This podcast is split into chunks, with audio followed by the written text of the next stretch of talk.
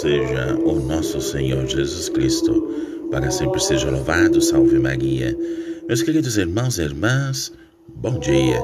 Estamos aqui reunidos para mais um santo do dia, agradecendo a Deus pelo dom da vida.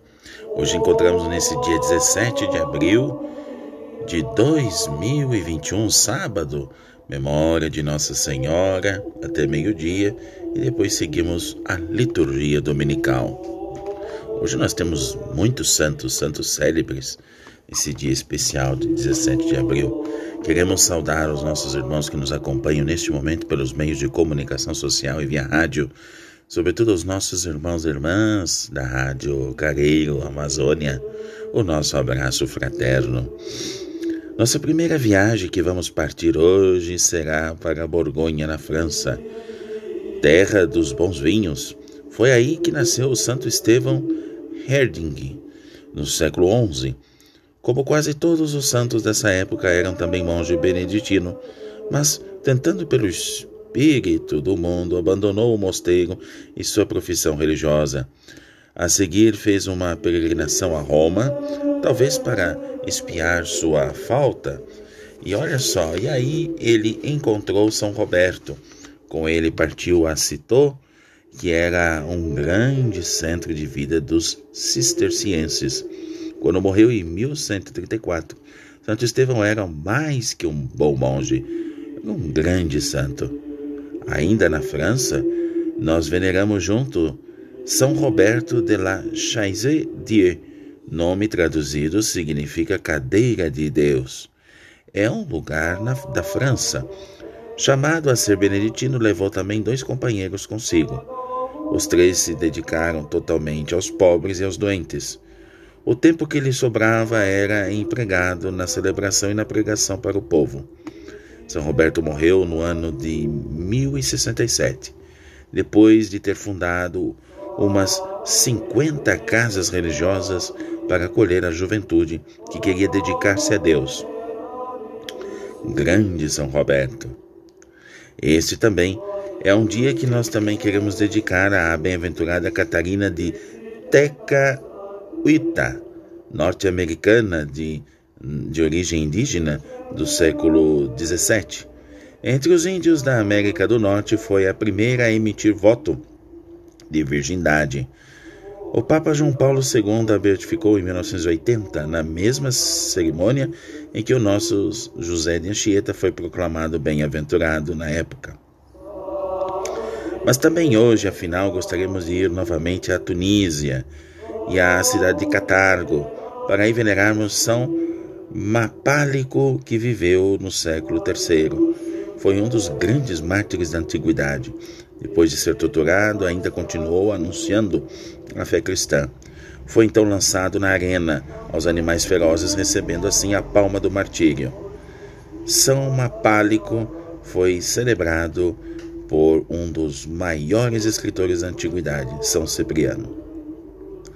Também, neste dia, no ano de 1966, o Papa Paulo VI beatificou a Inácio de Santiago, do século XVIII. Por último, também, é, os últimos que queremos colocar, uma visita a Córdoba, onde encontramos os santos mártires Elias, Paulo e Isidoro. Elias era um velho padre português e seus companheiros Paulo e Isidoro, dois jovens monges espanhóis. Os três morreram mártires sob a ocupação árabe em 1856. É, meus irmãos e irmãs, mas também hoje queremos recordar um grande papa chamado Aniceto, o papa e que foi mártir do ano 166.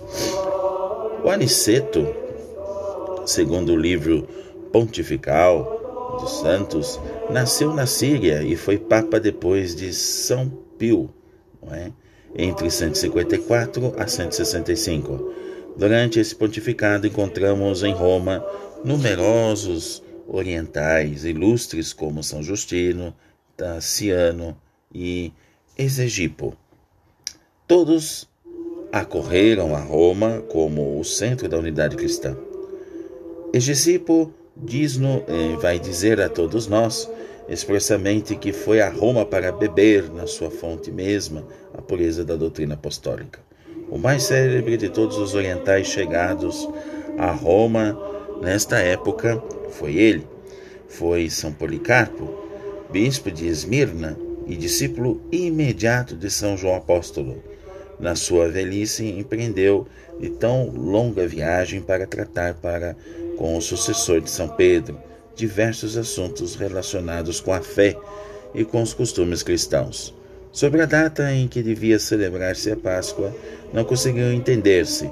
São Policarpo defendia, apoiando na prática do Oriente e no magistério de São João, que devia ser a 14 da lua de março.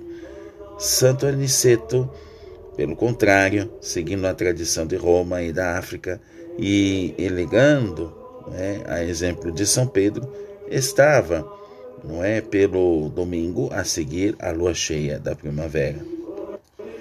Por isso também nesse período os hereges também tomavam Roma como centro das suas propagandas. Aqui vieram Gnóstico, Valentim, chamado Marcelino, e o heresiarca Marcião, famoso, não é? Santo Irineu narra-os é, o trabalho de São Policarpo com estas ovelhas desgarradas. Enquanto este estava em Roma, muitos voltaram ao redil do bom pastor, graças ao seu zelo e prudência. O mesmo Irineu conta o seguinte episódio sobre o encontro de São Policarpo com Marcião, que formou uma igreja à parte. Este, encontrando-se com São Policarpo, saudou com estas palavras: Não me conheces? Sim, respondeu o santo bispo de Esmirna. Conheço o primogênito de Satanás. Veja, e não quis conversar com este inimigo da verdade, que tantas almas ia levando para o inferno. No livro pontifical atribui a Santo Aniceto um decreto proibindo aos, aos padres, os clérigos, não é, a usar cabelo comprido, veja, e provavelmente trata-se da atribuição de uma lei historicamente posterior. Em geral, julga-se que Santo Aniceto foi mártir, morreu um mês depois do imperador Antônio Pio, Antonino Pio, melhor dizendo. Ao luto universal que provocou a morte deste imperador, somaram-se os gritos de ódio e vingança contra os cristãos tidos como ímpios e ateus, cuja vida sacrílega é, excitava a ira dos deuses. Santo Aniceto foi sacrificado ao furor do povo. O corpo recebeu sepultura no Vaticano, mas foi trasladado mais tarde para a cripta papal de São Calixto. É, meus irmãos e irmãs, são os grandes santos de hoje que nós aqui vamos tratando, falando para todos os nossos irmãos. É, por fim, eu gostaria de recordar São Simeão, bispo de Seleucia e Marte.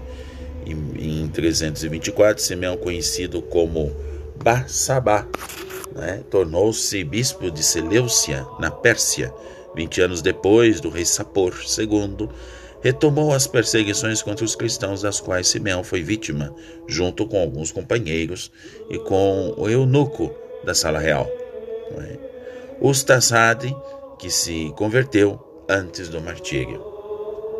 Portanto, meus irmãos e irmãs, vamos concluindo o nosso santo do dia e sempre recordando nessa reflexão para nós, na é verdade, esses três santos, todos é, que, permanecer, é, que permanecem até hoje como modelos de fé e da perseverança, sobretudo estes mártires né, de Córdoba e os outros também que mencionamos, unindo a idade madura, a gente também pode unir a idade das esperanças, a esperança do amor, a esperança do testemunho, não pelas palavras, mas pelo testemunho destes grandes santos da Igreja.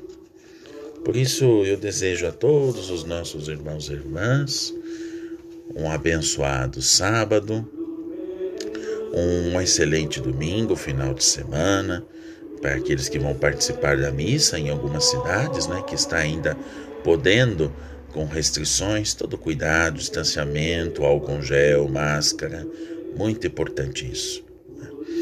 Colocando nas intenções também de todos aqueles que faleceram pela pandemia do Covid-19.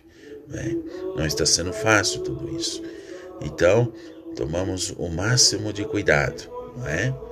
E voltamos aqui, não é? Segunda-feira, com mais um santo do dia, se Deus quiser.